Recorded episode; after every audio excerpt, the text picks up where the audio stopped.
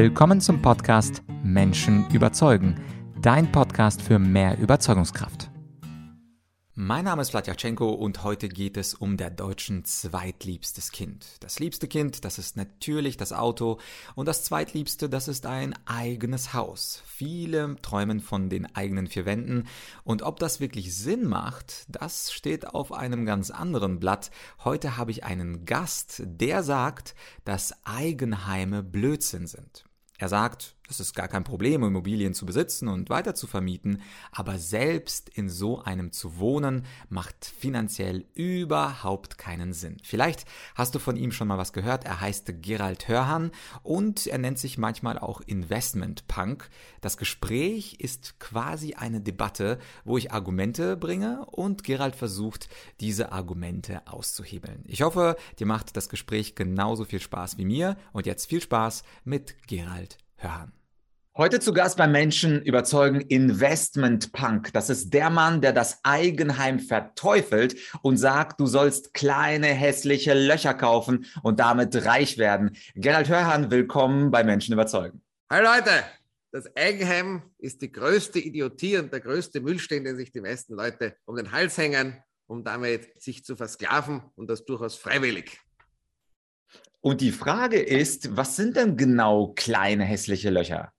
Also kleine hässliche Löcher sind so kleine Einzimmer- und Zwei-Zimmer-Apartments in guten bis sehr guten Lagen und die man immer vermieten kann, immer verkaufen kann. Heute idealerweise mit Balkon, heute auch idealerweise energieeffizient und mit guter öffentlicher Verkehrsanbindung. Und das sind Dinge, wo man die höchste Rendite erzielt und selbst in Krisenzeiten immer einen Mieter findet und immer einen Käufer. Und jetzt gehen wir mal in eine kleine Debatte, Gerald, denn nicht alle Leute sind ja große Fans von kleinen Wohnungen. Es gibt beispielsweise Leute, die sagen, erstes Gegenargument, da ist ja viel zu viel Klumpenrisiko, wenn ich nicht 5 Millionen Euro habe, sondern 500 Euro an die Seite packen kann, dann sollte ich das eher in ETF stecken. Die wachsen mit 5, 6 Prozent kontinuierlich im Schnitt und Immobilien, das ist ein Klumpenrisiko, alles Geld in eine Sache, das macht nicht so viel Sinn. Was sagst du dazu? Ja, genau der Punkt. Das Eigenheim ist tatsächlich ein Klumpenrisiko aber ein kleines hässliches Loch für 100.000 oder 80.000 Euro, das ist nicht so ein Klumpenrisiko. Da bist du ja gestreut. Auch das ist ein, fairerweise ein Vorteil. Und ich sage nicht nur Immobilien, ich sage auch nicht nur Kryptos oder nur ETFs, auch ETFs oder Aktien gehören ins Portfolio. Und jetzt ist sicherlich kein schlechter Zeitpunkt, gerade bei Tech-Aktien Quality einzukaufen. Und das tatsächlich in monatlichen oder wöchentlichen Ansparplänen oder noch besser Ansparpläne mit einer Rakete im Arsch, wie ich es mache.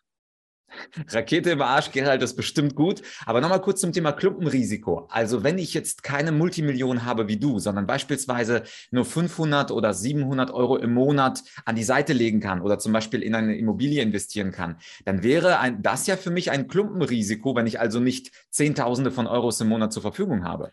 Ja, sagen wir so, für ein hässliches kleines Loch in manchen Lagen brauchst du ungefähr 15.000 bis 20.000 Euro Eigenkapital. Und genau deshalb empfehle ich das auch immer, weil da ist das Klumpenrisiko und auch das Fehlerrisiko überschaubar. Das Klumpenrisiko ist das Eigenheim oder irgendwelche individuellen Luxuswohnungen. Das ist ein Blödsinn.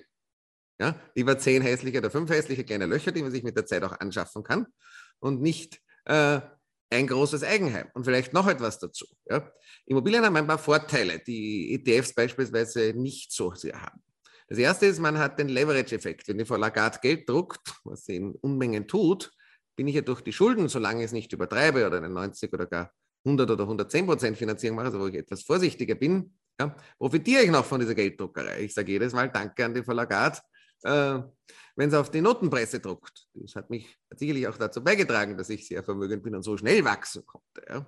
Das Zweite ist, Immobilien produzieren einen laufenden planbaren Cashflow. Wenn du jetzt sagst, ich habe 10, 20 Wohneinheiten und wenn du dir das über den Lauf deines Lebens aufbaust, kannst du davon, nehmen wir es mal, gut leben. Kannst deine äh, den Lebenshaltungskosten daraus äh, bezahlen. Und wenn du mehr hast, dann halt noch besser, so wie ich. Ja? Aber das kannst du jetzt äh, mit ETFs nur sehr selten. Es gibt einige Aktien vielleicht, wo es mit Dividendenaktien geht, aber äh, das ist schon einer der Vorteile, die Immobilien nach wie vor haben. Und wiederum kleine hässliche Löcher haben den planbarsten Mietertrag. Weil auf die staatliche Pension würde ich mich nicht verlassen. Das dritte ist, ja, sie sind inflationsgeschützt. Ja. Das ist auch ein Vorteil bei Aktien-ETFs auch teilweise fairerweise, wenn du das vergleichen willst, aber Immobilien, die Mieten sind in der Regel an die Inflation angepasst. Das ist ein harter Vermögenswert und langfristig äh, korrelieren die mit der Inflation. Manchmal in guten Märkten steigen sie sogar mehr als die Inflation, wenn es starke Zuwanderung gibt. Und das vierte ist, dass Immobilien auch gewisse steuerliche Vorteile haben, wenn man sich sehr gut auskennt. Und das haben ETFs definitiv nicht. Mit Aktien, wenn man etwas größer ist und äh, die richtigen Firmenstrukturen hat, geht es bei manchen Aktien auch. Aber da muss ich schon wieder entsprechend auskennen. Da reichen 500 Euro im Monat auch nicht. Dann gibt es ja noch diesen Nachteil, dass niemand ganz genau weiß, wie sich die Immobilie und der Wert der Immobilie entwickelt. Es kann sein, um ein Extrembeispiel zu nehmen, Gerald, dass plötzlich neben meinem Haus, neben meinem kleinen hässlichen Loch, irgendwo in der Nähe des Hauptbahnhofs plötzlich ein Laufhaus eröffnet wird oder eine laute Disco und dann sinkt der Wert und dann gibt es gar nicht mehr so viele Mieter und Bewerber, die hinwollen. Was sagst du zu diesem Einwand? Also dieses Argument ist schlicht und einfach falsch, weil du hast paradoxerweise bei Immobilien relativ viele Möglichkeiten, durch entsprechendes Research und beim Stadtplanungsamt und im Internet und so weiter herauszufinden, was in einer Gegend passiert und wie sich auch etwas entwickelt. Ja. Und bei einer Aktiengesellschaft hast du viel weniger Möglichkeiten einzugreifen, weil sich herausstellt, dass das Management korrupt ist und gestohlen hat und die Aktie um 50, 60 Prozent fällt. Ja, und das haben wir erst jetzt an der Nasdaq teilweise erlebt oder wenn halt einfach die Gewinnerwartungen nicht eintreten beispielsweise oder eben die Zahlen schlechter sind, ja, dann kannst du dort viel schneller dein Geld verlieren. Ja. Und wiederum, die kleinen hässlichen Löcher sind da auch nicht so empfindlich. Ja? Eine große, schöne Luxuswohnung, ja, wenn, sich, wenn irgendwas ist, ja, die lässt sich nicht mehr vermieten. Aber so ein kleines hässliches Loch, ja, selbst bei einem Lauf aus einer Nähe, jetzt überspitzt gesagt, vielleicht gibt es da sogar mehr Kunden für das hässliche kleine Loch. Ja, das ist ein gutes Gegenargument. Dann gibt es ja noch ähm, äh, Leute, die schreiben, das Problem bei äh, Sachen wie Immobilien ist, dass die Instandhaltungskosten einfach so hoch sind, dass sie teilweise die Rendite oder den Gewinn aufessen. Und Stichwort kleine hässliche Löcher, gerade da könnte sich der Mieter ja ständig beschweren. Der Teppich, das Parkett, die Fenster, die Lautstärke, Abdichtungen, Sanierungen. Ist das aus deiner Erfahrung so, dass die Instandhaltungskosten manchmal bei einigen deiner Immobilien einfach den ganzen Gewinn auffressen. Also die Instandhaltung ist sicherlich ein Thema. Mein Vater, wie ich meine erste Immobilie gekauft habe, hat gesagt, ich bin dumm, ja, und das ist alles ein Dreck und das WC wird hin sein, der Mieter wird nicht zahlen und sich aufregend mal genau die Argumente gebracht. Wie dann 2008 die Finanzkrise war und 2010 die Eurokrise, ich gesagt, Gerald, vielleicht hast, war das doch nicht so doof, Immobilien zu kaufen. Also das war so mal, was ich im eigenen Bereich erlebt habe. Und ja, es gibt vor allem bei Schrottimmobilien, also in schlechten Lagen, ist es tatsächlich so, dass die Instandhaltungskosten nicht auffressen können. Also ich will, deswegen habe ich auch niemandem empfohlen, nach Ost Ostdeutschland zu gehen, wobei nicht jede ostdeutsche Stadt schlecht ist. Es gibt Städte, die ganz gut sind. Zum Beispiel Erfurt ist sicherlich jetzt in Ordnung, Leipzig, Dresden so und so, Speckgürtel von Berlin genauso. Ja, aber so äh, schlechte Lagen, ja, auch in Nordrhein-Westfalen oder in äh, Rheinland-Pfalz oder was, wo sich Fuchs und Katz und Hund alle gute Nacht sagen, ja, dort fressen nicht die Instandhaltungskosten oder auch die energetischen Sanierungskosten tatsächlich auf. Aber in guten Lagen, ja, wo die Miete pro Quadratmeter hoch ist und wo die Vermietbarkeit leicht ist, dort äh, rechnet sich das in der Regel. Das ist richtig, auch bei einer Wohnung hast du ein Klumpenrisiko, wenn das macht es Sinn, mehrere zu haben über die Zeit. Wenn du mal fünf oder zehn hast, ja, dann ist das bereits ordentlich verteilt. Und fairerweise auch, wenn du nur eine Aktie hast, auch ein Klumpenrisiko. Ja, du musst auch über 10 oder 15 verteilen und wenn die zu wenig ansparst für den Ansparplan, dann fressen dich wieder die Transaktionskosten auf. Also es ist auch dort nicht ganz so unähnlich. Ja, und was ich jetzt verstehen will, weil beim Investment gucken ja alle Leute auf die Rendite. Und machen wir mal so, so ein ganz einfaches Beispiel. Ich würde von so einem kleinen hässlichen Loch irgendwo in einer guten Gegend in Frankfurt, ich glaube, da hast du ja auch. Nein, Frankfurt Wohnungen. ist derzeit zu teuer. Da musste ich meine derzeit eher langweilige B-Städte. Ja? Nehmen wir mal eine Stadt wie Heilbronn oder Kiel. Ja? Wenn du sagst, Nehmen wir Heilbronn, genau. Nehmen wir Heilbronn. Ich fahre nach Heilbronn auf Urlaub oder nach Kiel ja, oder nach Bielefeld wenn sich die Leute auf den Kopf greifen. Ja? Sehr cool. Aber machen wir Heilbronn und äh, das Beispiel, was ich habe, dieses kleine hässliche Loch, bringt mir zum Beispiel 500 Euro Mieteinnahmen pro Monat und das sind dann insgesamt 6000 Euro Cashflow, die ich dann vom Mieter bekomme. Und angenommen, die Wohnung kostet sowas wie 120.000, also der Kaufpreis, bedeutet also, ich habe ungefähr in 20 Jahren mein Geld wieder drin und dann produziert das Ganze ja dann positiven Cashflow für mich nach ungefähr 20 Jahren. Ich glaube, die Rechnung, die ist super einfach. Ja, also die ist, die ist sehr einfach, aber du kannst das natürlich auch noch mit einer Bankfinanzierung machen, wo das Modell ist, die Miete zahlt den Kredit ab für über 20 Jahre oder 25 Jahre und nachher kürzt dir. Und das ist ein Modell, das klassische Modell, ich zahle was an, die Miete zahlt den Kredit ab und nachher kürzt mir. Das ist ein Modell, wo überall auf der Welt Leute reich geworden sind. Ja? Von Addis Abeba ja, bis Amsterdam. Ja? Und von äh, Stockholm bis Stuttgart, überall auf der Welt. Das ganz normale Modell, wo man sich eben eine zusätzliche Altersvorsorge, einen zusätzlichen Vermögensstamm aufbaut ja, ja. und dann davon eben, wenn man es mal leben kann. Das nennt sich finanzielle Freiheit, wenn man es rechtzeitig hat. Ja? Und sonst nennt sich halt Ruhestand. Nur vom Staat kann man eh nichts erwarten. Ja? Und noch einmal. Das kann ich unterschreiben. Ich sage ja. jetzt nicht, dass Aktien oder ETFs nicht ins Portfolio gehören. Es können Aktien oder ETFs ins Portfolio, es gehört Gold ins Portfolio, es können Kryptowährungen ins Portfolio, du musst auch Cash halten. Also ja, die Dinge gehören natürlich ins Portfolio, aber eben auch Immobilien. Und dort gehört nicht das Eigenheim, das ist ein Blödsinn, mit ganz wenigen Ausnahmen. Wenn du immer wieder verziehen willst, da gibt es gewisse Ausnahmen, wo es Sinn machen kann. Und äh, dafür ein Portfolio von hässlichen kleinen Löchern, mit denen du deine Lebenshaltungskosten decken kannst. Ja, cool. Und lass uns mal ganz kurz bei diesem Beispiel bleiben, mit Eigenkapital 100 Prozent finanzieren. Und dann kannst du uns ja erklären, warum das durch die Bank 80 Prozent Schulden aufnehmen besser ist. Ja. Aber nur, dass die Leute, die jetzt Anfänger sind in diesem Thema, das nachvollziehen können. Also das Beispiel, dass ich quasi 500 Euro Miete bekomme und im Jahr 6000 Euro bekomme und die Wohnung in Heilbronn hat 120.000 gekostet. Also bin ich bei äh, Milchmädchenrechnung nach 20 Jahren besitze ich dann diese Immobilie und alles, was reinkommt, ist dann positiver Thema Cashflow. Ja, die Kaufnebenkosten müsste ich auch noch dazu rechnen, aber es stimmt im Großen. Genau, die 10% Kaufnebenkosten, das, ja. das, das kommt noch da drauf. Stichwort äh, Steuern und Notar und so weiter. Ähm, aber was meine Frage jetzt ist, ist die folgende. Wenn zum Beispiel meine Immobilie in 20 Jahren in Heilbronn den gleichen Wert hat, also die steigt nicht im Wert und die sinkt auch nicht im Wert, sondern die bleibt in 20 Jahren genauso viel wert, 120.000 Euro, wie ich sie gekauft habe ist jetzt die Parallelrechnung für mich. Was wäre eigentlich, wenn ich die gleichen 500 Euro, die ich bekomme, wenn ich die zum Beispiel in einen global gestreuten ETF reinlegen würde, also mit 1000 Aktien? Und da kriege ich jedes Jahr ungefähr im Schnitt 6% Rendite über 20 Jahre. Wäre das nicht eine klügere Rechnung? Denn da mache ich ja mehr Rendite, vorausgesetzt, Heilbronns Wohnung kostet genau das gleiche wie Ja, aber diese Annahme ist schlicht und einfach falsch. Weil am Ende ich meine, natürlich, wenn du schlecht einkaufst, kann das schon stimmen, aber in der Regel werden ja auch die Immobilien mit der Inflation steigen. Das heißt, du hast einerseits eben den Cashflow und andererseits wird die Immobilie äh, im Wert steigen. Ja? Es gibt natürlich Marktphasen wie jetzt, wo die Gefahr besteht, dass alles fällt. Und das ist, kann bei Immobilien jetzt auch passieren, aber genauso bei Aktien und ETFs genauso. Und bei den ETFs fehlt da in der Regel der Cashflow, mit Ausnahme von sogenannten Dividenden-ETFs, die gibt es auch. Ja? Also es gibt, und man kann, es gibt fairerweise auch Aktien, die Dividenden zahlen, ja. Aber diese Annahme stimmt grundsätzlich, aber wenn du bei der Immobilie zusammenrechnest, eben den Cashflow plus die Wertsteigerung, durch die, zumindest durch die Inflation, ich rede jetzt auch nicht kaufkraftbereinigt, ja, dann äh, performt in der Regel besser. Plus du hast teilweise auch gewisse Steuervorteile, nicht unterschätzen. Genau. Auf die Steuervorteile wollte ich gleich zurück. Ich wollte nur diesen Punkt nochmal zu Ende machen. Ich hatte nämlich hier im Podcast auch den Gerd Kommer im Interview und der hat gesagt, dass wenn man sich jetzt einen langen Zeitraum anguckt von den letzten 45 Jahren, ich glaube, er meinte 1970 bis 19 bis 2015 oder so, dass dann die nominelle Rendite von Immobilien natürlich größer war, also bei 4% oder so.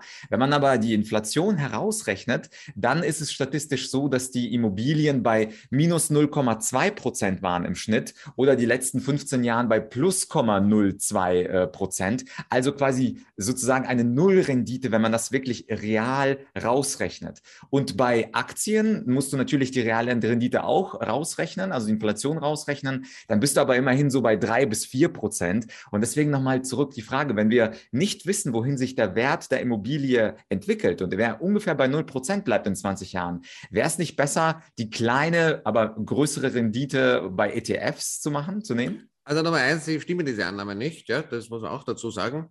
Schon wenn man solche Zahlen sieht, muss man besonders dummer Immobilieninvestor sein, da muss man wirklich einen Dreck kaufen. Ja, dass man solche Renditen, also wenn man sich auskennt, kann man wirklich deutlich mehr erzielen. Ja? Mhm. Und äh, noch einmal, ich habe auch nicht gesagt, es können keine ETFs ins Portfolio oder Aktien. Ja? Also auch die haben einen schönen Platz im Portfolio. Aber eben auch Immobilien, weil Immobilien gewisse Vorteile haben, die die Aktien und die ETFs nicht haben. Ja? Und äh, das sind einerseits die Steuervorteile, auch der planbare laufende Cashflow. Ja? Den Leverage-Effekt, dass du eben auch mit Schulden schneller wachsen kannst, was mit ETFs nicht machen kannst. Also die Leute, die Aktien oder ETFs auf Schulden gemacht haben, die hat es meistens im März 2020 auf die Fresse gehaut, kenne ich einige. Ja? Das heißt, dein Wachstum ist auch nicht so scharf.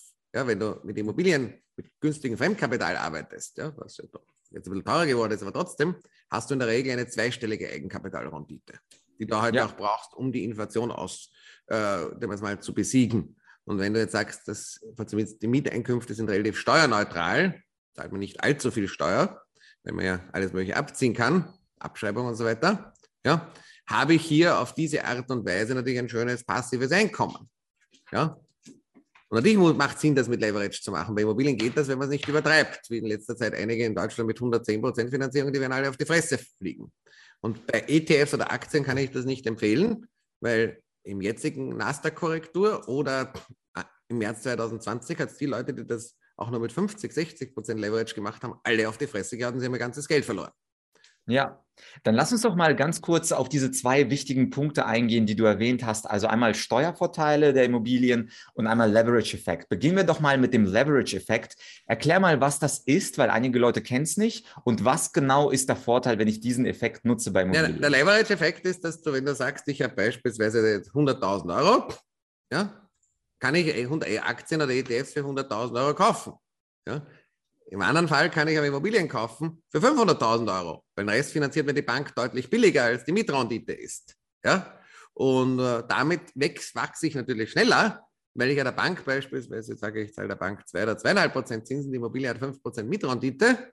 Ja? Und damit kommt das Rad natürlich viel schneller ins Laufen. Ja? Weil ich kann ja dann das Fünffache kaufen. Und wenn dieses Investment performt, wenn ich also was Gutes kaufe, was langfristig ertragreich ist, habe ich natürlich die Performance mal fünf. Und dann lohnt das sehr gut. Man darf noch nicht das übertreiben, was, wie gesagt, einige im deutschen Markt gemacht haben, dass sie die Finanzierungshebel zu übertrieben haben und die wird es in den nächsten ein, zwei Jahren auf die Fresse hauen, wie gesagt. Ja, sehr gut. Und dann hast du noch was erwähnt mit Steuervorteilen, die man bei ETFs eben nicht hat. Stichwort AFA, Stichwort Instandhaltungskosten. Was gibt es da für Steuervorteile, wenn man eine Immobilie kauft? Also muss ich mit Immobilien und Steuern sehr, sehr gut auskennen. Also das muss man erlernen und dann braucht man auch einen Steuerberater, mit dem man sich austauschen kann als vorab. Aber grundsätzlich die Abschreibung und auch die Möbelabschreibung ist ein Steuergeschenk, weil normalerweise buchhalterisch, wenn du jetzt ein Auto kaufst, schreibst du das auf fünf oder acht Jahre ab und nach fünf oder acht Jahren ist die Karre wertlos. Ja? Die französische Karre vielleicht nach drei Jahren und der Mercedes vielleicht nach acht Jahren, aber im Großen und Ganzen ist das nichts mehr wert. Ja? Dann iPhone oder äh, Handy oder Samsung-Handy auch noch ist nach drei, vier Jahren nichts mehr wert. Das heißt, die Abschreibung äh, stellt tatsächlich die reale Abnutzung oder Abwertung des, der Sache dar. Bei Immobilien hast du ja auch, die Immobilie wird abgenutzt und weniger wert, aber die Immobilie steigt in der Regel langfristig trotzdem in Wert. Das heißt, buchhalterisch und steuerlich hast du eine Wertminderung, die deine Steuer reduziert, aber faktisch wird es mehr wert. Und wenn du dann wirklich was sanieren musst, dann kannst du es nochmal von der Steuer abschreiben. Ja?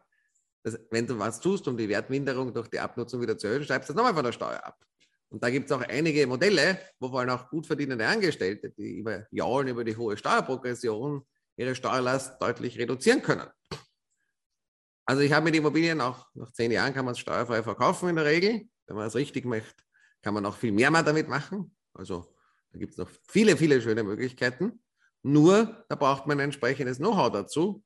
Und das geht bei ETFs nicht. Es gibt bei Aktien einige Möglichkeiten, aber je nachdem, auch da braucht man entsprechende äh, Corporate Structures. Ja, cool. Und das, das, und, und das, bei Aktien geht, das bei Aktien geht, gilt nicht für ETFs, wohlgemerkt. Ja, genau, wollte ich gerade sagen. Also das, was du ausgeführt hast, das ist ein klarer Vorteil Richtung Immobilie. Es gibt ja keine AFA bei Aktien und es gibt ja auch keine Instandhaltungskosten bei Aktien. Was aber häufig angeführt wird gegen Immobilien, auch wenn man sie, wie du äh, es vorschlägst, vermietet, ist der Verwaltungsaufwand. Also da kommt der Mieter und ruft einen am Sonntagmorgen an und sagt, na, mein äh, heißes Wasser funktioniert nicht oder meine Türklinke ist abgebrochen. Was sagst du denn dazu? Wie kann man den Verwaltungsaufwand, den Kontakt mit dem Mieter. Wie kann man das Problem lösen? Entweder mal gibt es eine Hausverwaltung oder man hat so viel ein Portfolio, dass man äh, einen Mitarbeiter dafür gibt oder eine Assistenz, ja, o, wenn man groß genug ist. Oder man muss sich halt damit rumärgern, aber fairerweise muss man sich auch mit Aktien und so weiter kümmern. Ja? Also ich meine, ich habe sowohl größere Aktienportfolios als auch Kryptoportfolios Und auch da muss ich mir das immer anschauen, weil sonst schaust du nach ein halbes Jahr später drauf und sagst, Hilfe, ja, die Bilanz wurde gefälscht, die Aktie ist nichts mehr wert. Ja, also muss man auch dazu sagen, auch diese Dinge verursachen zwar vielleicht einen etwas anderen Aufwand, aber wenn man damit richtig Geld verdienen will, ja, muss man auch diese Dinge im Auge behalten. Auch mhm. das verursacht Aufwand. Ja, also Aufwand, es gibt kein Investment, was völlig ohne Aufwand besteht. Oder man ja, ist so reich, dass man einfach sagt, ich gebe es jemand anderen, dann kann man leisten, dass 30 Prozent verursacht und gestohlen wird.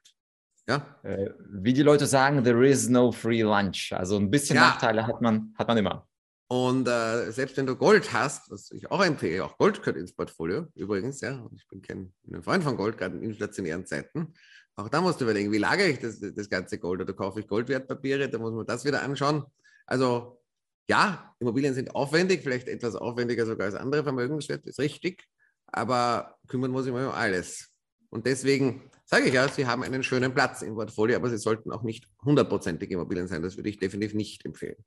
Ja, ich wollte auf jeden Fall nachher noch zum Ende des Interviews auf das Portfolio äh, drauf kommen. Was das, den Begriff erwähnst du schon. Also wer gehört zu wie viel Prozent da rein? Aber vorher vielleicht noch zwei Einwände gegen Immobilien, damit sich die Leute, die jetzt sich mit diesem Thema herumschlagen, von einem kompetenten Menschen äh, die Antwort darauf bekommen. Und zwar, wir haben es kurz angedeutet, die Kaufnebenkosten bei einer Immobilie belaufen sich ja mit äh, Grunderwerbsteuer, mit Notar und sonstigem Zeug auf circa 10 Prozent plus minus. Und das hast du ja zum Beispiel bei einer ETF-Anlage ja gar nicht. ETFs kosten 0,2 Prozent. Äh, wie ist es äh, zu rechtfertigen, dass ich eine fette Investition mache, wo ich erstmal 10 Prozent minus habe, bevor mir das Ding überhaupt gehört? Also ist richtig, dass die Kaufnebenkosten tatsächlich ein Nachteil der Immobilie ist. Ja, die Politik langt die auch ordentlich zu. Ja. Auf der anderen Seite muss man auch schauen, welche Art der ETF man kauft und in welchem Modell, weil da gibt es auch viele versteckte Gebühren. Also äh, man hat auch dort Ankaufsspesen beim Broker in der Regel. Ja, dann hat, ja, der ETF auch Verwaltungsgebühren, die sind meistens nicht so hoch. Aber trotz allem, da gibt es auch oft Verkaufsspesen, auch vom ETF, wenn man wieder aussteigt. Wenn der ETF in einer Fremdwährung agiert, beispielsweise hast jetzt einen ETF, der in US-Dollar notiert, hast aber noch Fremdwährungsspesen. Also man darf auch bei diesen Dingen nicht unterschätzen, dass auf die Spesen auch einige Prozent ausmachen. Mhm.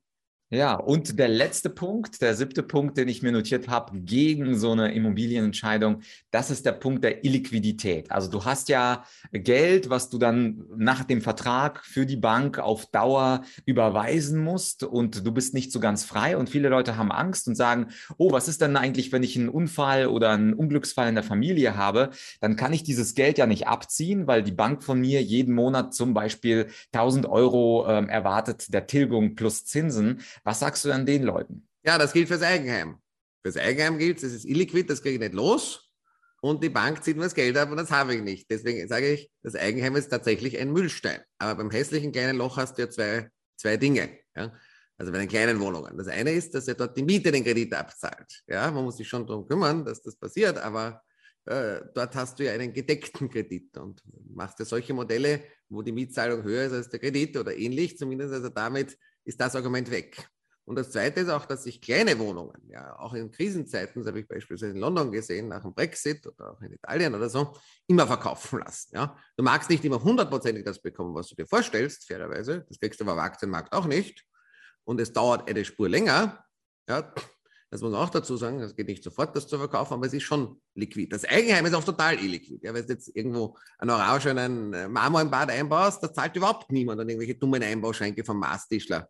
Und das auf Schulden. Und das ist ja das, was ein Blödsinn ist. Ja? Mhm. Ich sage immer, einmal habe ich einen Vortrag gehalten und da haben Leute gefragt, was kostet ein Badezimmer? Da haben eine, viele gesagt, 30.000 Euro. Ich gesagt, was kostet eine Küche? 30.000 Euro. Ich gesagt, na, wie finanziert das? Ich gesagt, über die Bank. Und er gesagt, ja, ich muss mich leider enttäuschen, dazu bin ich zu arm, das kann ich mir leider nicht leisten. Aber es gibt einen großen Unterschied. Ich habe in meiner Bilanz 170 Küchen und über 200 Bäder. Cool, und, die, ja. und die bringen Geld. Ja, und deswegen auch noch einmal meine Empfehlung, Immobilien gehören ins Portfolio und zwar hässliche kleine Löcher, die sich gut vermieten lassen, gut verkaufen lassen, auch liquide sind, auch nicht so viel Risiko haben, wenn man es auch wenn man lernt mit der ersten nicht so viel Fehler macht. Ja? Und auf diese Art und Weise wirst du dir am Ende finanzielle Freiheit erschaffen. Ja, und äh, den Begriff, den jetzt äh, alle spannend finden, ist ja der Begriff Portfolio. Du hast schon ein paar Mal erwähnt, auch ETFs gehören ins Portfolio, auch Gold und auch Krypto. Wenn du jetzt mal uns einen kleinen Blumenstrauß äh, an Prozentzahlen gibst, wenn ich beispielsweise ein gewisses Geld zur Verfügung habe im Monat, wie groß soll dann der Anteil sein an ETFs? Wie groß der Anteil an Immobilien? Wie groß der Anteil an Gold und an Krypto? Nein, nein, nehmen wir es mal folgendes. Nehmen wir an, du hättest beispielsweise 100.000 Euro. Ja? 100.000 Euro, sagst du, ich brauche mal Cash. 15.000 oder 20.000, je nachdem, solltest du mal Cash halten. Ja, weil Cash brauchst du für zwei Dinge. Nummer eins, wenn es ein Problem gibt, ja, wenn es gesundheitliche Probleme hast, regulatorisch, Steuernachzahlungen hast, ja, irgendwas, deine Kinder Ausbildung brauchen, brauchst du Geld. Und wenn jetzt irgendwelche Märkte kollabieren oder jemand dringend eine Wohnung verkaufen muss, kann man natürlich auch Schnappi, Schnappi machen, was willst du kaufen. Ja? Das zweite ist, um mal den Cash auszugleichen und um natürlich auch sicherzustellen, dass du eben nicht das Geld weginflationierst, hast du natürlich auch Immobilien mit Schulden. Ja? Und wenn du sagst, ich gebe jetzt 30 Prozent oder 35 Prozent, also in diesem Fall 30 bis 35.000 hin, kann ich für 150.000 damit mit Bankkrediten oder für 180.000 Immobilien kaufen. Das heißt, ich kann mir zwar jetzt mal ein hässliches kleines Loch oder vielleicht in manchen Lagen noch zwei hässliche kleine Löcher kaufen. Ja? Dann der nächste Punkt ist, dass ich sage, ich investiere so 25, 30 Prozent in Aktien und ETFs, aber auch nicht alles auf einmal, sondern eben in Ansparplänen auf einem Laufzeit von einigen Jahren. Weil wenn du jetzt alles investierst und der Markt kollabiert um 40 Prozent oder 30 Prozent, dann bist du in der Scheiße. Das heißt, der klassische Ansparplan oder wie ich es mache, eben noch beschleunigte Ansparpläne, die man dann äh, noch optimieren kann, wo man dann den Cost-Average-Effekt noch deutlich verbessern kann. Das nächste ist, also ich, das Portfolio gehört 5 bis 7 Prozent an Gold, also 5 bis 7.000 Euro bei 100.000 sollte man in Gold haben. Idealerweise Goldbarren und auch Goldmünzen und ab einer gewissen Summe vielleicht auch noch Goldwertpapiere, weil Gold entsprechend auch inflationsgeschützt ist.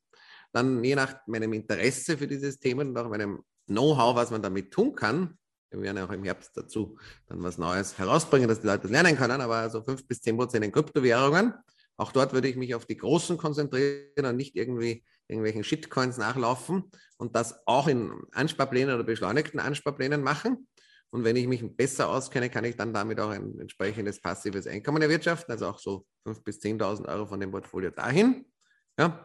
Und dann den Rest kann ich in Special Assets investieren oder ein eigenes Geschäft. Ja. Und äh, Special Assets können sein Kunst oder können sein Pokémon-Karten oder Oldtimer oder wo, wo, ich mich, Rolex, wo ich halt besonders gut auskenne, wo ich vielleicht auch eine Liebe habe, dass ich damit besonders mich auskenne und dadurch überdurchschnittlich viel Geld verdiene. Ja? Aber mhm. so würde ich ein Portfolio entsprechend streuen. Und wie gesagt, auch die anderen Dinge haben ihren Platz. Ich bin kein Gegner von Aktien und ETFs. Und ich bin auch kein Gegner von Kryptos und Gold. Und ich habe alles im ja. Portfolio. Ja? Aber ich bin auch ich habe auch Immobilien und die haben mich sehr vermögend gemacht und die bedeuten, dass sowohl ich als auch mein Sohn, wenn er sich ordentlich anstellt, nie mehr arbeiten müssen und das auf höchstem Niveau. Und auch das ging nur halt mit dem Modell hässliche kleine Löcher, Miete zahlt Kredit ab, was überall auf der Welt Leute reich macht. Mhm. Jetzt noch eine ganz besondere Frage, gerade für Unternehmer, Selbstständige, die ein eigenes Business haben.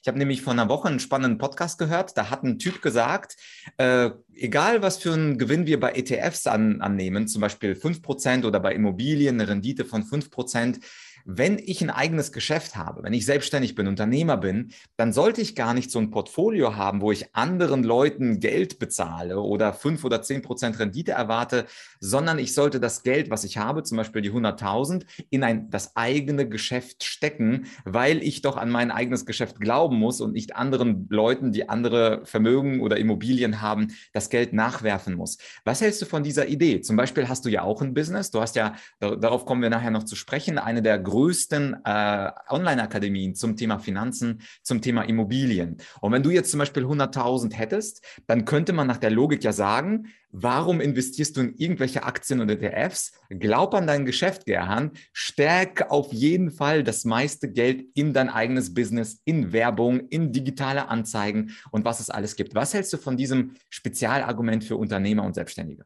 Am Anfang deiner Karriere sicher zwingend notwendig, gebe ich dir recht.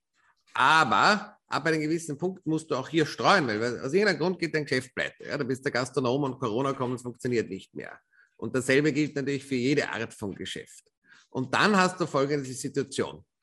Ja, wenn du dann alles in der Firma drin hast, dann ist alles weg, hast gearbeitet und hast nichts. Und ab einem gewissen Level des unternehmerischen Erfolges, das wird nicht in den ersten drei Jahren gehen, sage ich dazu, ja, muss man dann auch diversifizieren, einen Teil des Geldes eben auch herausnehmen oder eben nicht für den persönlichen Konsum ausgeben, sondern eben in Vermögenswerte, die eben zusätzlich äh, deine Vermögenslage stabilisieren und die natürlich auch dazu führen, dass den Bedarf, wenn das hier im Unternehmen schlecht geht, auch zur Not mal was verkaufen kannst und ins Unternehmen stecken kannst, je nachdem, wie du dich dafür entscheidest.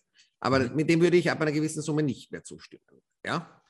Und gleichzeitig, gerade bei Unternehmen ist natürlich auch oft so, dass viele Dinge verschwinden. Wenn ich jetzt beispielsweise sage, ich investiere in Immobilien und Kryptos, ja, ist natürlich dann die Frage, wann, was ist eine rein passive Anlage und wo beginne ich dann vielleicht mal Immobilien mal zu handeln und zu bauen und zu entwickeln, ja.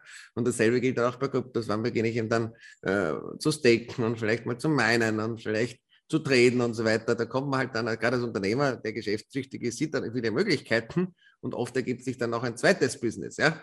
Und manchmal haben die zwei Businesses auch Synergien. Ja. Wenn ich jetzt der Gastronom bin, kann es ja sein, dass ich mir beispielsweise die Restaurants äh, wo ich miete, plötzlich ein paar Immobilien kaufe und so weiter. Ja. Macht Sinn. Bei mir in Programmen, also in Rhetorikprogrammen, die ich mache, fangen viele Leute an, sich eine neue Existenz aufzubauen und dann wollen sie Coach werden oder sie wollen ein kleines Geschäft aufmachen. Was würdest du dann konkret für eine Zahl an Prozentzahl äh, den Leuten empfehlen, in ihr eigenes Business am Anfang zu investieren? Also stellen wir uns vor, jemand macht sich in den ersten fünf Jahren selbstständig und er hat die gleichen 100.000 Euro. Was sollte er in sein eigenes Business stecken? Wären das aus deiner Sicht 30 Prozent, 50 Prozent? 70 Prozent. Ich verstehe dein Argument, wenn du dann schon vermögend bist, dass du dann eher. Also am Anfang wirst du das meiste Geld ins Business stecken müssen. Es hängt natürlich davon ab, welches Art des Geschäftes ist. Manche Geschäfte fordern nicht so viel. Also gerade das Coaching-Business ist nicht sehr kapitalintensiv. Ja? Und das, was du aber immer haben solltest, ist Cash-Reserven. Also du musst lieber was in der Rückhand haben, wenn die Dinge nicht so laufen, weil sonst kommt der Kuckuck. Ja? Also das brauchst du auf jeden Fall. Aber natürlich am Anfang kann es sein, dass man schon deutlich die Mehrheit des Geldes ins eigene Unternehmen stecken muss, damit das zum Laufen kommt. Ja? Aber wie gesagt, dann, wenn es mal läuft, sollte man nicht alles drinnen haben. Dann machen auch ja. viele Bauträger den Fehler, dass sie immer nur das Geld reinvestieren, immer größer werden. Dann dreht der Markt, sie haben Schwierigkeiten und am Ende bleibt nichts über.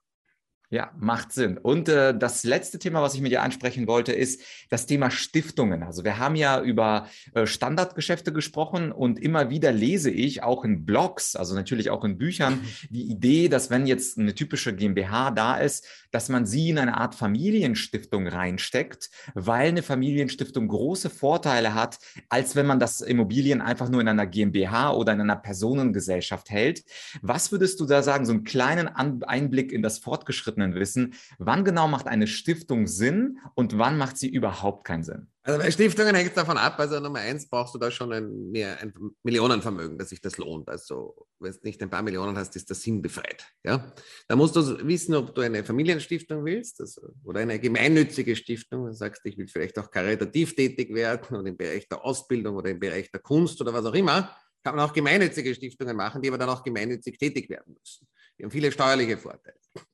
Die Familienstiftung nur wegen der Steuer zu machen, ist, zahlt sich nicht aus, weil du ja in der Regel mal, je nachdem, welche Vermögenswerte du einbringst, unter Umständen schon mal bei der Einbringung Steuern zahlst du nicht unerheblich, nämlich eine Schenkungssteuer. Und dann zahlst du auch alle 30 Jahre die Erbersatzsteuer. Die Stiftung hat fairerweise bei Immobilien gewisse Vorteile, insbesondere, dass die gewerbliche Infizierung einer Immobilie nicht zur gewerblichen Infizierung des gesamten Portfolios führt, zum Beispiel. Ja, und dass man eben eine günstige Besteuerung hat, wie in einer Körperschaft während der Bestandshaltung, also der Vermietung und beim Verkauf nach, trotzdem nach zehn Jahren steuerfrei hat. Also die Stiftung hat schon ein paar kleine Vorteile. Die Verwaltungskosten sind nicht einmal so hoch. Die äh, Setup-Kosten sind immer so 15.000 bis 20.000 Euro. Und es lohnt sich eher, wenn er sagt, ich habe mehrere Kinder beispielsweise, ja, oder hm, die streiten sich, dass das Vermögen erhalten wird, oder beispielsweise ja, ich bin, habe ein sehr haftungsintensives Geschäft. Zum Beispiel, ich bin Aufsichtsrat bei mehreren Firmen, die was mal ein Hochseilatrat machen. Ja? Und ich will nicht, wenn das sich bankrott geht, dass das Geld weg ist und daher bringe ich eine Stiftung ein. Also es gibt schon Situationen, wo das Sinn macht, aber nicht in jeder Situation und jetzt, da muss man schon das wohl überlegt machen und auch entsprechendes Vermögen haben. Es hat nicht nur Vorteile. Das heißt also, anders gewendet für Normalverdiener und äh, statistisch gesehen äh, schauen uns ja mehr Normalverdiener zu als Multimillionäre. Würdest du sagen, dass du Immobilien kaufst, nicht als Privatperson, sondern wahrscheinlich als Personengesellschaft, sowas wie GBR? Da kann man recht. Du kaufst später, ja. Du kaufst Immobilien als Personengesellschaft und dann hast du die Flexibilität, verschiedenste Dinge damit zu machen. Ja. Und äh, gerade auch als Angestellter, gerade wenn du sanierungsbedürftige Immobilien kaufst und dich in ein paar Regeln hältst, ich meine 15%-Regel und so weiter, ja, drei Gewerkeregel und so weiter, dann hast du auch durch die Immobilie sehr viele steuerliche Vorteile. Dann brauchst du nicht mehr so jaulen, dass die Steuer dir alles wegnimmt, weil du dann die Wertsteigerung der Immobilie dir teilweise von anderen Leuten, unter anderem vom Staat, bezahlen lassen kannst. Ja, und da wird das natürlich für alle spannend. Dazu hast du auch ein schönes Webinar, wo du auch andeutest, dass man mit einer Personengesellschaft startet und sobald die Immobilie sozusagen Gewinne abwirft nach 20 Jahren, dass man sie dann langsam überführt in die GmbH und das hätte auch einige Vorteile. Ja, man ist schon nach zehn Jahren der Regel und äh, schickt sie auf Reisen, aber da kann man sehr, sehr viele Möglichkeiten machen damit, ja. Ja, dann, dann da sag doch mal ganz kurz, weil wir haben die Leute jetzt bestimmt neugierig gemacht. Wir haben viele Argumente gegen Immobilien entkräftet, beziehungsweise du hast es getan. Und wir haben gezeigt, es gibt da rechtliche Möglichkeiten, da sagst du immer schön, eine Immobilie auf Reisen zu schicken. Wenn Leute jetzt neugierig sind, was hast du da? Hast du irgendwas kostenloses, ja, also was man sich durchlesen oder anschauen kann? Also ich habe zwei kostenlose Webinare für euch vorbereitet, wo man sich in das Thema vertiefen und einarbeiten kann. Das eine ist ein Immobilienwebinar, was ich euch vorbereitet habe, wo ich im anderen auch über die kleinen hässlichen Löcher spreche und so wie ich eben Immobilien erwerbe. Ja? Ich bin mir sicher, du blendest jetzt gleich den Link ein. Und mhm. das andere habe ich auch noch ein Steuerwebinar vorbereitet, wo so ein paar Grundzüge des Steuerrechts und wie man steuerlich denkt äh, vorbereitet habe. Auch das ist kostenlos und ich kann jedem empfehlen, sich das anzuschauen und hier mal, mal so das Grundwissen äh, zu tanken, um dann richtig in Medias Res gehen zu können und dann sein Vermögen aufbauen zu können. Und das ist kein Rocket Science, wenn man es versteht, wenn man es erlernt hat, dann kann man damit auch nachher sehr gut agieren und dann kann man gar nicht mehr verhindern, wenn man es richtig macht, Millionär oder Multimillionär zu werden, außer man macht große Dummheiten. Und das ist auch das, was ich euch allen wünsche, dass euch eine solide Finanzstrukturen, solide Investments, die die Inflation outperformen, dazu führen, dass ihr gar nicht mehr verhindern könnt, mehrfacher Millionär zu sein und in finanzieller Freiheit zu leben. Und das war ein sehr, sehr schönes Schlusswort, Gerhard. Also die beiden Links zu den Webinaren findest du auch anklickbar in der Beschreibung. Schau dir beide an. Beide sind fantastisch. Ich glaube, du hast das Gefühl von Gerhard bekommen, dass er Profi ist, was Immobilien und Immobilieninvestments anbetrifft. Und der Staat wird dir nie etwas schenken. Der Staat möchte möglichst viel Geld von dir. Und deswegen finde ich es toll, dass so Leute wie mein Gast heute einfach mal die Möglichkeit gibt, sich weiterzubilden und selbst an einer der eigenen finanziellen Freiheit zu wachsen. Also klick auf ja, das war doch mal eine Debatte, die ihresgleichen sucht. Ich fand es super angenehm, fand es toll, dass sich Gerald auf dieses argumentative Gemetzel eingelassen hat. Das ist nicht selbstverständlich. Und wenn du mehr über Gerald und seine Strategie lernen willst, dann gibt es zwei Möglichkeiten. Number one, ich packe dir in die Podcast-Beschreibung sein Buch rein. Und number two, du kannst auch sein sogenanntes Betongold-Webinar kostenlos äh, schauen. Und zwar packe ich dir den Link als zweites in die Podcast-Beschreibung. Und wenn dir dieser Podcast gefallen hat, ich habe schon etwas länger keine Bewertungen bekommen auf Spotify, auf Apple Podcasts. Warum? Weil ich schon länger nicht danach gefragt habe. Und wenn du diesen Podcast schon länger hörst oder seit kurzem hörst und dir die Inhalte gefallen, dann tu mir doch einen Gefallen und packe fünf Sterne rein mit einem kurzen Satz, wie dieser Podcast dir gefällt. Mich freut es, ich schaue hin und wieder mal vorbei und jede fünf Sterne Bewertung ist Butter auf meiner Seele. Also, wenn du diese 32 Sekunden Zeit hast, danke dir im Voraus für deine Bewertung dieses Podcasts und wir hören uns schon ziemlich bald wieder, nämlich nächste Woche. Bis bald, dein Vlad.